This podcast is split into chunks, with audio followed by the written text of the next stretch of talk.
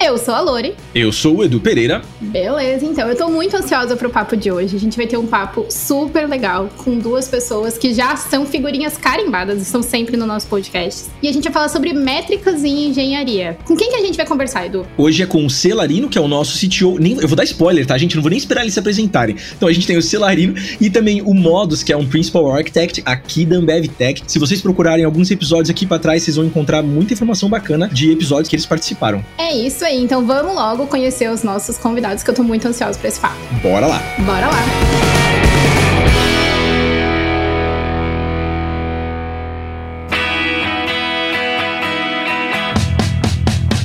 Muito bom, vamos lá então conhecer os convidados do nosso episódio.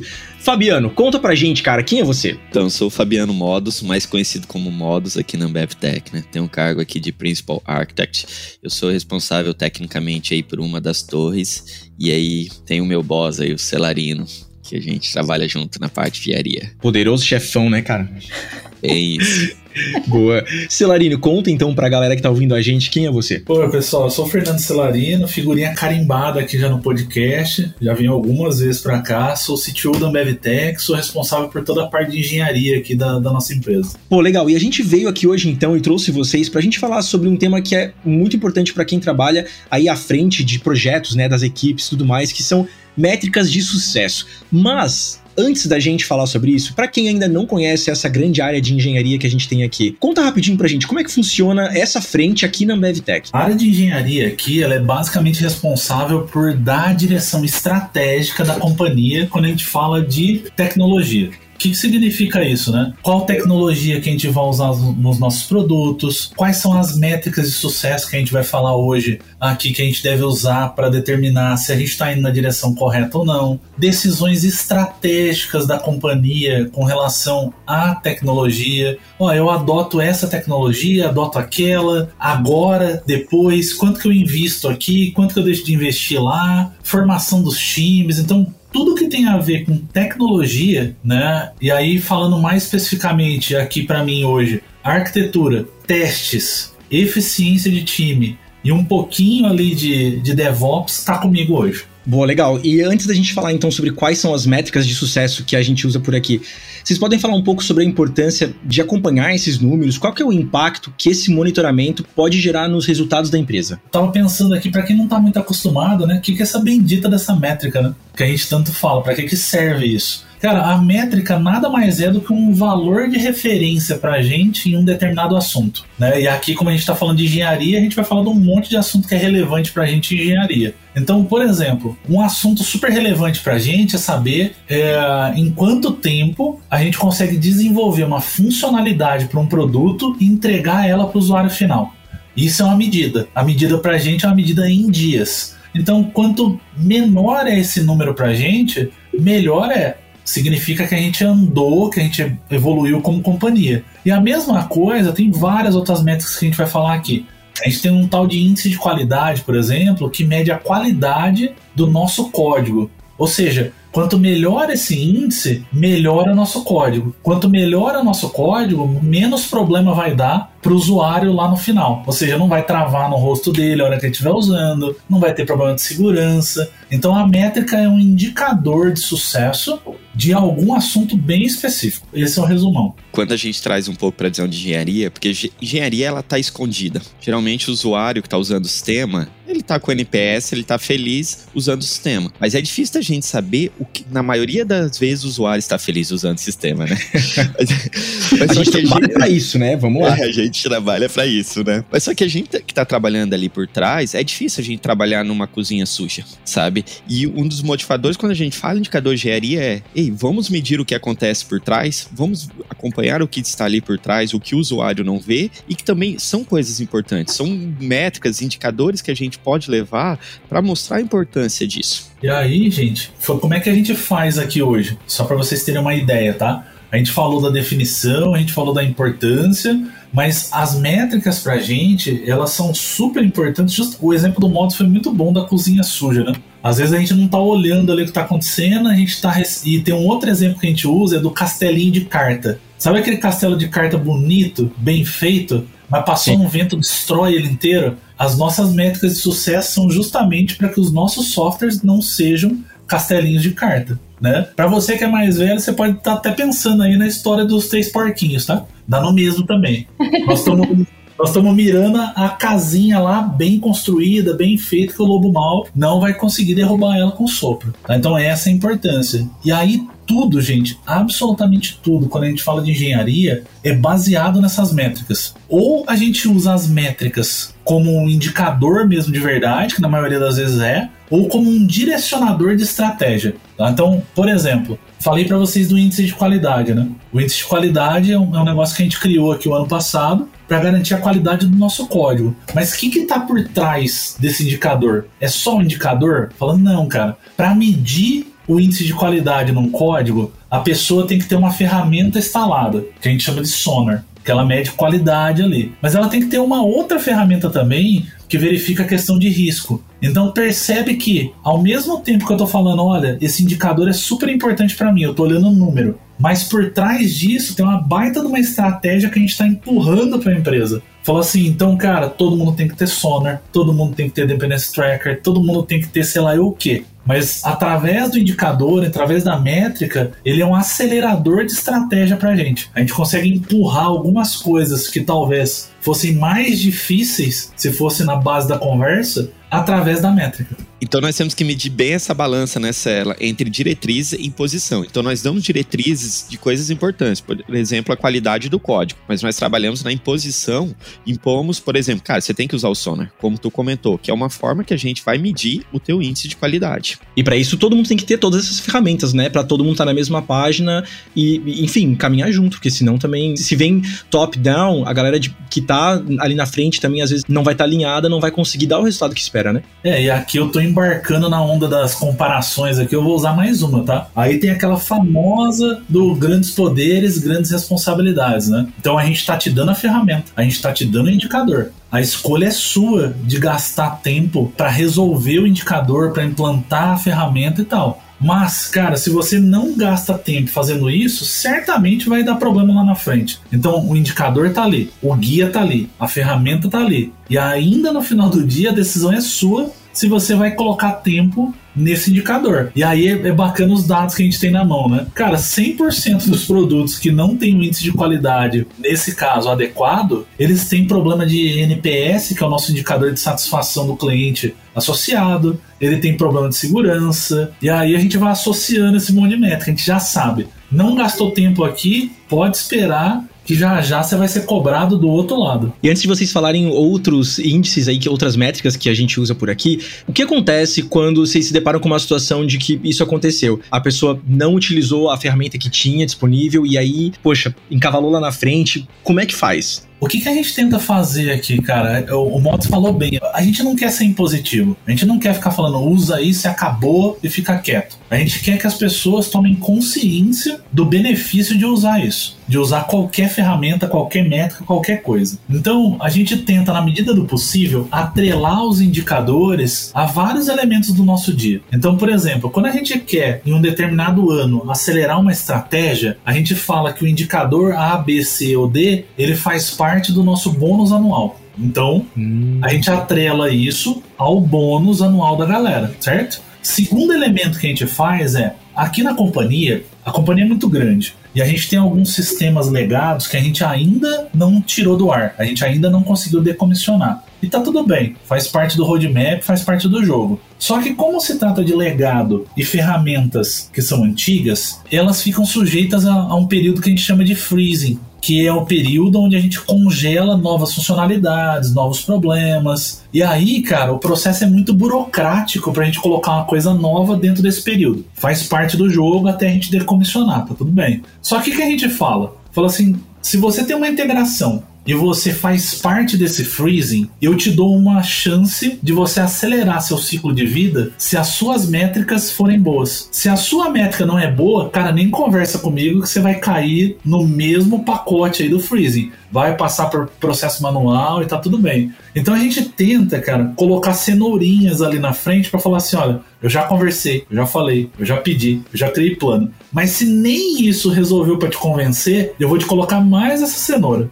aqui na frente. E é assim que a gente vai tentando trabalhar, sabe? Mostrando um pouco de oportunidade, do benefício e, na medida do possível, tentando não ser a pessoa chata, impositiva que fala, faz aí acabou. Isso é a coisa que a gente mais detesta aqui. Eu detesto isso. Não gostaria que fizesse comigo, eu não faço com os outros. Que é bem aquilo de vender e mostrar o valor também daquela métrica, né? E não só a métrica pela métrica, né? Tem que ter um valor e um propósito do porquê tá medindo aquilo, do porquê tá analisando aquilo, né? E vocês falaram um pouquinho do Sonar como uma ferramenta, né, para medir qualidade. Quais outras métricas que a gente tem hoje e quais outras, vamos dizer assim, ferramentas e formas de acompanhar que a gente vem tendo? Falou do NPS também, queria saber mais um pouquinho de outras métricas. A gente tem três grupos de métricas, vamos dizer, né? A gente tem um grupo de métricas de produto, um grupo de métrica de eficiência e um grupo de métricas de engenharia. Então, hoje eu vou focar aqui em engenharia, mas saibam que em produto a gente tem NPS e eficiência TTM né, que é o time to market, ou o tempo que leva para você colocar uma funcionalidade nova no mercado. NPS é o nível de satisfação do, do nosso cliente final, tá? A grosso modo. Em engenharia, cara, a gente já tem bem mais, tá? Em engenharia, eu falei do índice de qualidade, que ele mede a qualidade do nosso código. A gente tem um que a gente chama de índice de aderência tech stack, Aqui dentro da companhia, a gente tem uma tech stack padrão de tecnologia que a gente gostaria que os produtos usassem, tá? Tem uma série de motivos. Isso daqui dá um podcast novo só para falar disso, tá? Mas tem coisa de seleção, tem mercado de trabalho, tem comunidade bem formada em cima das decisões que a gente toma a respeito de tecnologia, tá? As pessoas são livres para testarem outras tecnologias. A gente não fala, não, não testa, não usa. Mas na hora que você traz uma tecnologia nova, a gente precisa saber por que, que você está querendo usar? Porque tem impacto em série de áreas. Então, o índice de aderência Tech Stack mede quanto o produto está aderente a essas opções. A gente tem cobertura de código, que é uma métrica basicamente de teste, que a gente olha quanto que o código está coberto. Aliás, dois podcasts atrás, eu não vou lembrar o número,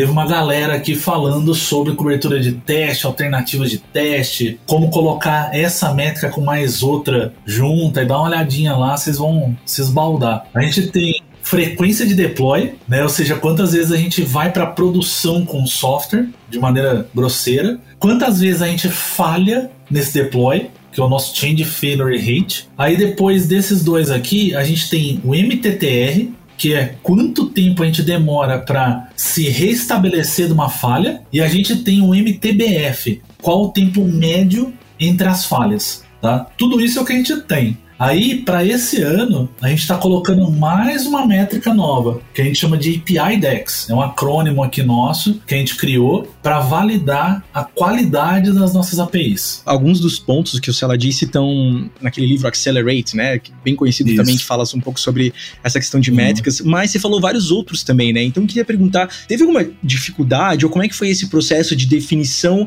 dessas métricas? E se teve alguma dificuldade, por quê? Como é que vocês lidaram com isso? A definição é sempre complicada, tá? Aí eu vou falar um pouco sobre o, a definição, o fala sobre o impacto dessa definição nas torres. Então, primeira coisa, tudo que é novo tem rejeição, automaticamente, a gente já sabe disso. Então, quando a gente cria um indicador novo, sem saber inconscientemente, as pessoas falam não vai dar certo. Ou então, qual é a meta que você vai colocar, porque aqui é difícil tá tudo bem, a gente já tá calejado com isso, não estamos acostumados. Mas o que, que a gente faz? A gente parte de uma estratégia de engenharia maior que isso e a gente usa um indicador para corroborar com a estratégia. Então, índice de qualidade, de novo, para mim era uma preocupação qualidade de código, sempre foi. Eu comecei minha carreira, eu tive um mentor muito bom quando eu comecei, um mentor técnico muito bom, ele me apurrinhava, cara, com esse negócio de código. Então, todo lugar que eu chego é uma preocupação a qualidade. Aderência Tech Stack era outra coisa que a companhia é muito grande. A gente tem muitos sistemas. Então, quanto maior a dispersão, pior pra gente é. E aí, o que começa? A gente não pega uma métrica e fala assim, bora lá, vamos fazer. Então, a primeira coisa, ela tá alinhada com a estratégia. Segunda coisa, quando a gente define, a gente tem um período de refinamento, que os principal architects, o Mods é um deles, passa por esse refinamento. Fala, cara, isso daqui vai dar certo, isso daqui vai dar errado, vamos mudar aqui, vamos mudar lá. Tem uma terceira etapa que é manual, que a gente fala assim, ó, legal, definir uma métrica, vamos fazer um teste antes de anunciar?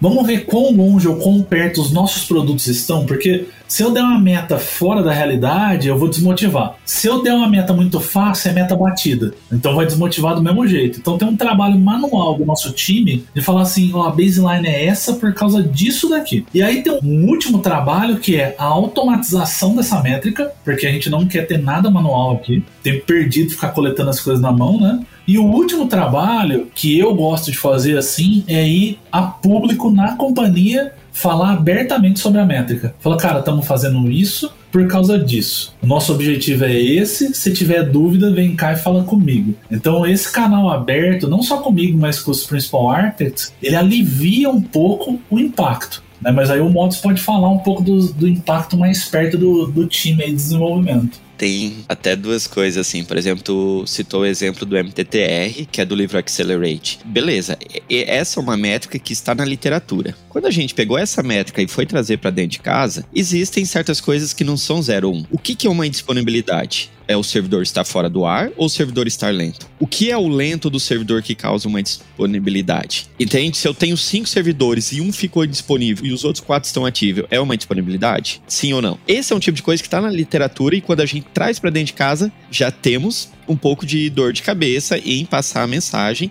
e às vezes é difícil, porque às vezes não existe certo ou errado, existe cada caso um caso. Quando a gente cria uma métrica nova, por exemplo, o índice de qualidade, que a gente foi lá, nós colocamos os parâmetros baseado no, no, cenário dos nossos produtos atuais. E a gente começa a repassar isso também gerador. Gerador que é o seguinte, tá, mas por que que o meu code coverage precisa ser 70%? Por que que o, o bugs eu preciso de, sei lá, tempo de code smell de 10 dias ou coisas do tipo? E a gente começou a ter bastante perguntas dentro de casa até começar a girar a roda. Até o pessoal começar a ver, trabalhar e ver valor nisso entende? E teve um pouco essa visão do pessoal da engenharia, que, como todo bom engenheiro, é um bom questionador, entende?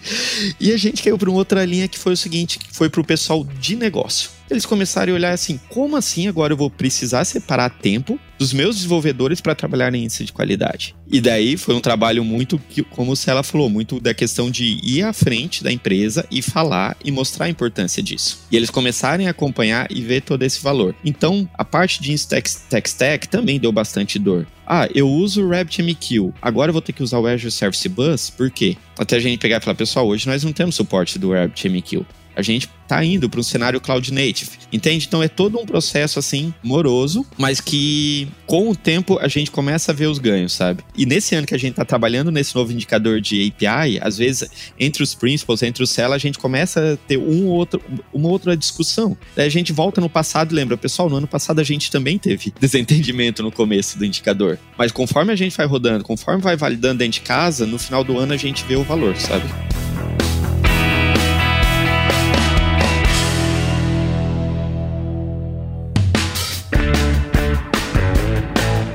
Ela comentou um pouco sobre como é importante trazer essa informação para vocês de uma forma bem clara e, e, transparente, né?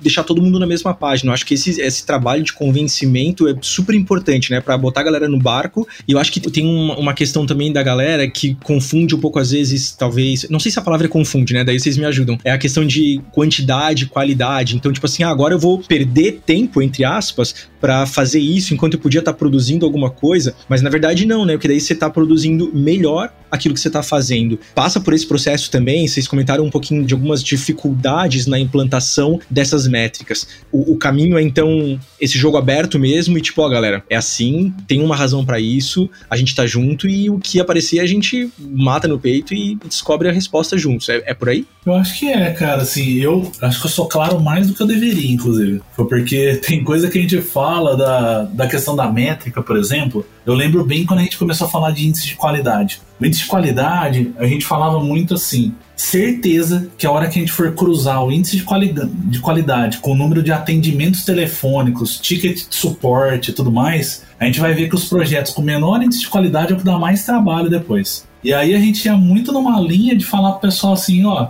você pode escolher não não focar no índice de qualidade, você tem o direito de achar que ele é um trabalho a mais. Eu acho que ele faz parte do seu dia a dia, e eu, como profissional, não gosto de atender telefone de final de semana e nem de noite. E uma das coisas que me fazem não atender o telefone é dormir tranquilo porque os meus índices estão bem feitos. Então a escolha é sua no final das contas. Então esse jogo às claras, assim, de falar assim, cara, vai impactar aqui. Você não tá me enganando. Você não tá deixando de fazer. É o teu telefone que vai tocar. É você que vai ter problema depois lá na frente. Então a gente não tá vindo aqui para judiar de você. A gente não tá vindo aqui para te dar mais trabalho do que você quer. Não é isso. A gente tá preocupado com a saúde da companhia e com a sua saúde. Porque atender telefone fora do horário, ter emergência, tá longe de ser um processo saudável. E as métricas estão lá para isso. A gente falou do TTM, né? O TTM, que é o tempo para a gente lançar uma feature, uma funcionalidade, ele vai chegar num momento onde ele não abaixa mais. E tá tudo bem. A gente não tá aqui para inventar funcionalidade para ser feita em um dia. Não é esse o nosso objetivo. Só que a hora que a gente abaixar nesse nível, não vamos ficar insistindo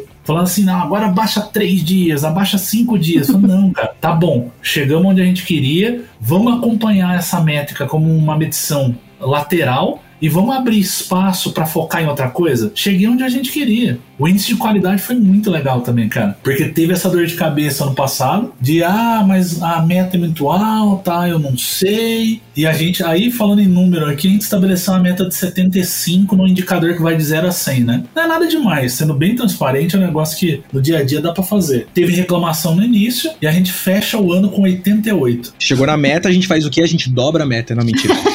e esse ano, cara, o que, que aconteceu? Falando assim, ó, vamos deixar o índice de qualidade lateral né? Ele continua lá, mas não vai ser uma métrica que a gente vai ficar fazendo push. Diretores e desenvolvedores pediram para manter o índice de qualidade como par da meta. Falou, cara, tarefa cumprida, chegamos lá, conseguimos fazer mais do que o indicador. Conseguimos garantir que a pessoa entendeu que aquilo lá é importante. Tinha até uma coisa que a gente conversava muito, os outros principals, que era se a gente chegar no final do ano, final do ano passado, e o pessoal vê isso somente como indicador e não como uma mudança de cultura, nós falhamos. Se eles baterem o indicador eles falar, ah, beleza, encerramos por aqui, esquece isso, falhamos. E quando os próprios diretores, os próprios devs falaram, vamos continuar com esse indicador, vamos aumentar o, o patamar dele, mostra que não é só um número, sabe? É uma forma da gente passar uma diretriz, é uma forma da gente abrir um espaço para a engenharia, demonstrar o valor dela também a nível de qualidade de código. Aí percebe que o pessoal entendeu a missão mesmo, o coração fica até mais quentinho, né? Tipo, ai, olha só, gente, deu certo.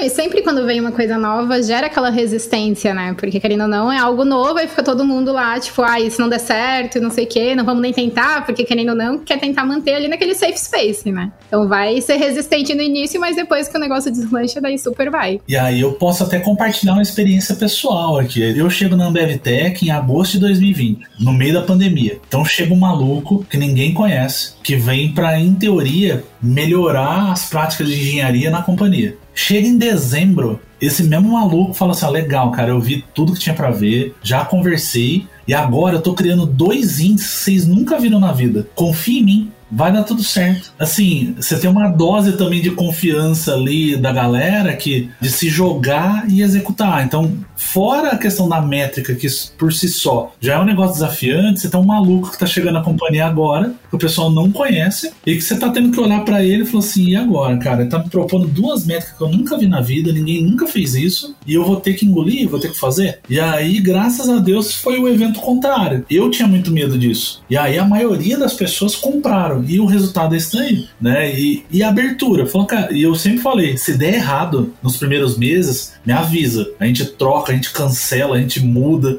O que eu não quero é fazer você passar raiva. Eu quero que você entenda o que a gente está fazendo. Então, além da dificuldade, ainda tem essa questão pessoal, pelo menos para mim no começo, de ser não só novidade da métrica, novidade da estratégia, novidade da pessoa, novidade de tudo, assim. É, e teve uma, uma questão que você comentou antes também, de de repente, quando se apresenta uma meta, uma métrica, né, que é muito alta, galera às vezes assusta. Então, uma das alternativas que eu lembro de você já ter comentado é fazer escalonado, né? De repente a gente quer chegar lá, mas nesse momento a gente coloca uma meta menor, que seja atingível, mais desafiadora, e assim a gente vai caminhando. Então, Acho que esse, esse, esse tipo de conversa de transparência também ajuda muito né, nesse processo. Cobertura de código foi assim. Cobertura de código é uma métrica que em 2019 ela era baixíssima. Ela era menos que 10%. E aí eu, eu não tenho vergonha de falar o que eu vou falar agora, tenho orgulho, na verdade. Lembra que todo lugar que a gente vai, a gente fala que a gente tem mais de 25 milhões de linhas de código implementadas. Lembra desse dado? Menos de 10% de cobertura de código em 2019.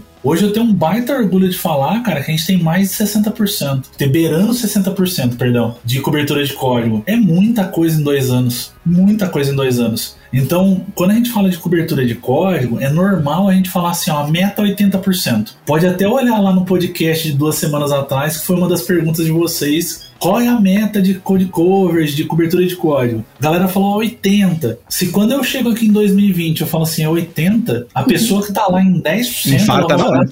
Ah, cara, larga isso daí pra lá, não, não vamos fazer não.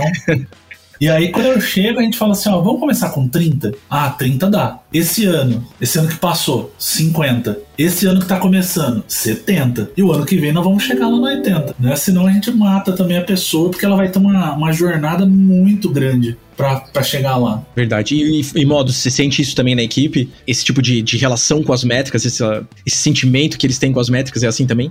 Sim, e teve tem um cenário assim que eu achei muito legal é, de um dos produtos que o que, que eles fizeram? Toda vida que um dev abre um pull request, ele passa por um gate de quality do Sonar, que é o nosso padrão lá. E se ele não for aprovado por esse gate de quality, ele nem vai para um outro dev revisar esse pull request. O que, que acontece? Um exemplo que a gente tem ali é o seguinte: o código novo tem que ter 80% de cobertura de teste beleza? Antes da gente ter esses indicadores, antes da gente valorizar toda essa visão de qualidade de código, ele poderia até passar pelo pull request, mas a gente ia ter uma pressão do negócio e falar, cara, tem que subir isso. E o que o cara ia fazer? Esquece isso desabilita essa validação e vamos seguir com o fluxo. Então, ao criar esses novos indicadores, basicamente a gente deu essa opção para os desenvolvedores pegar e falar não para o negócio, para não sentir a pressão do negócio e falar, cara, eu vou respeitar isso aqui. Não vou fazer porque não está atendendo. É claro que isso é de desenvolvedor para desenvolvedor também, né? Então, voltando, a gente dá a diretriz, a gente acompanha, mas a gente não tá lá toda a equipe acompanhando, batendo a régua na mão de quem tá fazendo errado, né? Boa. E como que a gente pode fazer para um projeto já nascer, balizado pelas métricas que a gente vem acompanhando? A gente teve um processo razoavelmente longo aqui também com relação a isso que, que a gente faz, né? Fora a questão técnica, a gente também cria rotinas nos nossos dias para poder sinalizar produtos e projetos que ou não estão sendo medidos ou que estão com indicadores baixos. A gente cria rotina com o diretor, a gente cria rotina com o nosso VP. O Rorai veio também aqui há três podcasts atrás, né? Falar sobre como é que seria nosso ano. O nosso VP, por exemplo, a gente tem reunião de acompanhamento onde o diretor da área apresenta a área e apresenta os indicadores dos produtos que ele tem. E certamente o Rorai é técnico, a pessoa que é técnica, ele consegue olhar os indicadores e falar assim, tem coisa estranha aqui. Então, eu acho que a, a, primeira coisa que a gente faz é ter muito claro quais são os nossos indicadores. Segundo ponto é a gente criar uma rotina automatizada e automática para os produtos. Ou seja, não depender da pessoa lembrar que o indicador existe. Ou seja, ou você tem tudo ou você não tem nada. Uma documentação bem estabelecida, que é o que a gente tem tentado nesses últimos anos fazer, aberta e acessível para todo mundo. Hoje, dentro da nossa intranet, os indicadores que a gente tem estão todos documentados, com vídeo, tá tudo lá. E acho que o último ponto é o acompanhamento da camada mais executiva. É esses indicadores fazerem parte da rotina dos diretores e do próprio VP. Por quê? Olha só que loucura. Esse ano que passou, nesse momento de freezing, a autorização, por exemplo, dos produtos que são mais críticos e que são mais antigos, também passava pelo Horai, para ele dar o ok. E hoje ele conseguia olhar para o produto e falar assim: ó, legal, esse produto tem cobertura de código de 30%. Falei assim, eu, como VP, vou assinar o risco deste produto ir para a produção sem a checagem manual? Jamais. Agora, eu, Horai, olho um produto e tem 80% de cobertura Posso liberar? Pô, 80% de cobertura, eu acho que eu posso, hein, cara. Pelo menos chamar a pessoa aqui para conversar, eu vou chamar. Então ele é, não só um indicador, mas o conjunto dos indicadores, ele, ele traz um, uma tranquilidade assim para quem tá no processo decisório, para quem tá ajudando a empurrar alguma coisa, para quem tá tendo que prestar conta sobre os produtos de alguma forma. Enfim, eu acho que ele é bem importante também nesse outro aspecto. Isso é uma coisa legal, que até quando eu converso com amigos assim de outras empresas ou a gente está entrevistando algum candidato para entrar, dá orgulho de falar que você vai conversa, faz uma apresentação para um vice-presidente da Ambev e é uma apresentação puramente engenharia, entende? Você está falando mesmo de cobertura de código, qualidade de código, mean time to restore. É coisa assim que alguns anos atrás eu não, eu não imaginava que isso aconteceria, sabe? Seria uma visão, uma apresentação de status report bem alto nível, né? E agora não, a gente consegue, através dessas métricas, baixar o nível mesmo. Que bom, e dá mais segurança, né? Porque você, quando você começa a dar check em todas essas caixinhas, fica mais tranquilo de fazer a, a roda girar, né? Pô, legal. É um efeito cascata. A gente falou muito de métrica, a gente falou muito de engenharia, a gente falou do envolvimento dos diretores, do executivo e tal. O ano passado a gente já fez isso de uma maneira mais informal, mas esse ano a gente tornou isso mais formal as torres nossas de negócio, né, que elas são divididas aqui no nosso ciclo de vida aqui da companhia, hoje elas criam um plano de engenharia para os produtos digitais daquela determinada torre, venda, supply e tal. Esse plano de engenharia, ele é feito com o principal architect, com o head de engenharia e ele é obrigatoriamente aprovado e passado pelo VP, pelo Rorai. Então, cada uma das torres vai até lá, baseado nos indicadores que a gente tem para esse ano e nas prioridades da torre. E não é uma questão de aprovação, mas é um acordo. Falou, cara, para esse ano aqui, é isso daqui que eu vou seguir, beleza? Beleza. E a gente tem algumas reuniões a cada três meses, agora nesse ano, para validar se o plano está indo correto está indo tudo bem. Então a gente consegue criar um comprometimento em todas as camadas da empresa. Desde a pessoa que desenvolve, desde a pessoa que está ali no dia a dia, botando a mão na massa, até o VP que está mais distante dessa realidade. Ele sabe de alguma forma para onde a gente está indo. Foi acordado isso com ele. Então ele também é capaz de ou questionar, ou ao ser questionado por alguma entidade externa da companhia, ter subsídio para responder ou saber com quem falar. Então é um efeito cascata, assim, cara, que é difícil até de. Quando a gente começou esse trabalho todo, a gente nem imaginava chegar até aqui, tão longe assim. Tem muita coisa para fazer. Mas se a gente for olhar esse um ano e meio, e aí eu falo pelo tempo que eu tô aqui, aonde a gente chegou,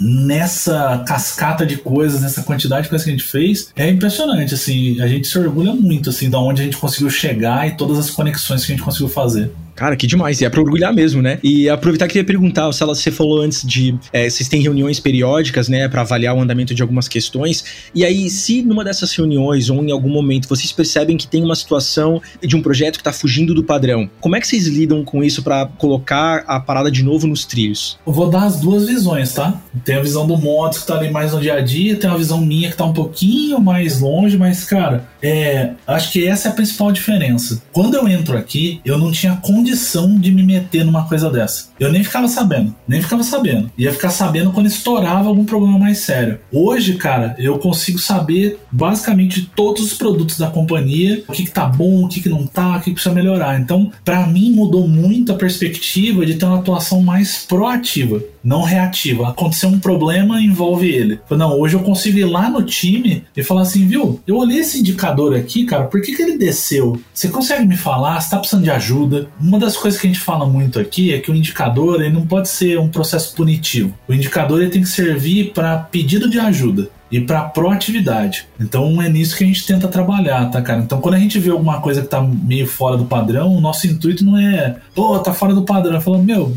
que ajuda que você precisa. No campo é assim, modos? Sim, é que te, o que, que apoia muito nessa visão é o nossos padrões e o indicador de tech stack. E o direcionamento é, não é você é proibido de usar qualquer outra coisa além disso, mas se você precisa usar alguma coisa além disso, justifica. A gente trabalha aqui com ADRs, Architecture Decision Records. Entende? Então, cara, escreve um ADR em cima disso e vamos ver o que que acontece, faz sentido ou não. E eu tenho alguns cenários assim, de exemplos dentro de casa, onde a pessoa foi, começou a escrever e ela via e falava: Não, eu não preciso. Ela não se convenceu, né? Imagina convencer o projeto. É, eu não preciso usar o Kafka. Por exemplo, eu não tenho nada contra o Kafka, eu sei que muitas empresas grandes utilizam o Kafka. Mas a gente tem outra ferramenta que pode complementar o uso do Kafka. Que a pessoa chegava e falava, quero usar o Kafka. Beleza, vamos trabalhar em cima disso? Isso que é legal quando a gente tem um pouco desse direcionamento. Pessoal, vamos seguir esse caminho. E assim, você tem uma visão diferente, traz, a gente vai conversar. Boa. E tem alguma literatura ou fonte de informação que vocês indicam para quem tá querendo entender um pouco mais sobre o assunto? O Edu até citou, né, o Accelerate, que daí eu acho que a gente também tira algumas coisas dali, mas o que mais, assim, que vocês teriam para indicar? O Accelerate é um livro que ele é bem famoso, assim, que a galera costuma usar, e ele fala bastante de estratégia. Eu recomendo fortemente você acompanhar os, os papas aí da nossa área, né? Você vai ouvir falar de Kent Beck, você vai ouvir falar de Martin Fowler, você vai ouvir falar de Richardson. São caras que estão na vanguarda Posso fazer alguma injustiça, com certeza estou esquecendo um ou dois aqui. Mas esse pessoal ele tá na vanguarda da nossa área de engenharia. Então eu sempre tô olhando para eles. E a última coisa que eu recomendo muito é blog técnico das empresas tech. Tem muita informação bacana, no nosso mesmo, tá? Se vocês não conhecem, vocês não acessaram, o Modus escreveu um post sobre métricas, sobre como a gente atrela isso de estratégia e tal. Então você pode ir no site do eBay, no site da Netflix, os caras compartilham muita informação com a gente, com a comunidade, né, com a gente. Então, também muitas das decisões da leitura partem das experiências de outras empresas. É, eu vejo assim o, Accelerate foi um, uma mudança de paradigma assim quando eu li. Outro livro que eu acho bem interessante é o The Phoenix Project ele fala de questão de transformação digital dentro de uma companhia, mas lá tu começa a ver alguns indicadores, algumas métricas, assim, trazendo um pouco dessa visão mesmo de indústria para TI. E tem uma coisa que, quando a gente fala muito em métricas, a gente tem essas quatro métricas padrões que são do Accelerate, né? Que é o MTTR, CFR, DF e tem a outra que me fugiu, que é o TTM. Mas essas métricas novas que nós estamos criando, tu não acha na literatura, entende? Então é muito uso de um cenário cognitivo. O uso do que? A gente pega Kent Beck, TTD, Mart Fowler de boas práticas, como que o Sela citou, sabe? Entre outras boas práticas que a gente vem trazendo, por exemplo, um pouco, a gente vem trazendo muitas questões de agora de DDD para esse ano. Então a gente olha toda essa visão, aplica um pouco de lógica cognitiva entre o que tem no mercado e o que a gente tem dor dentro de casa e fala: vamos seguir nessa linha, vamos criar uma métrica desse modelo para acompanhar e dar uma diretriz assim de onde a gente quer chegar. Sela, ou se não fizer sentido o que eu falei, se corta, tá? Capaz. não faz sentido. Faz sentido. Bom, muito bom, gente. Brigadão por todas as respostas que vocês deram. Foi um papo super bacana. Mas agora chegou a hora do nosso quadro Deploy na Sexta. Tudo aquilo que você não precisa saber sobre os nossos convidados, mas a gente vai perguntar mesmo assim. Editor, pode soltar a vinheta.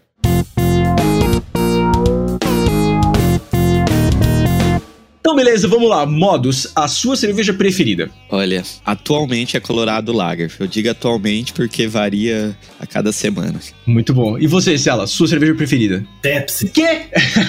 tá bom, tá valendo. Falei cerveja, devia ter falado bebida, né? Tá certíssimo. Pepsi. Mas a Pepsi normal ou Pepsi Twist? Não, normal. Pepsi Twist é minha esposa que gosta. Boa, muito bom. Se eu pudesse, eu deletaria. Modos açúcar do café. Bom demais, boa, concordo. Boa. E também leite no café, ninguém merece açúcar, leite no café. Só cafezinho puro, sensacional. Cela, se eu pudesse, eu deletaria. Código ruim, cara. Minha vida ia ser bem mais fácil, viu? Estamos trabalhando para isso. E a última aqui, pior que de deploy na sexta, só mesmo. Atender telefone de madrugada.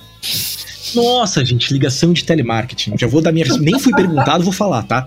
Gente do céu. Modos, pior que deploy na sexta, só mesmo. Telefone durante o almoço de domingo.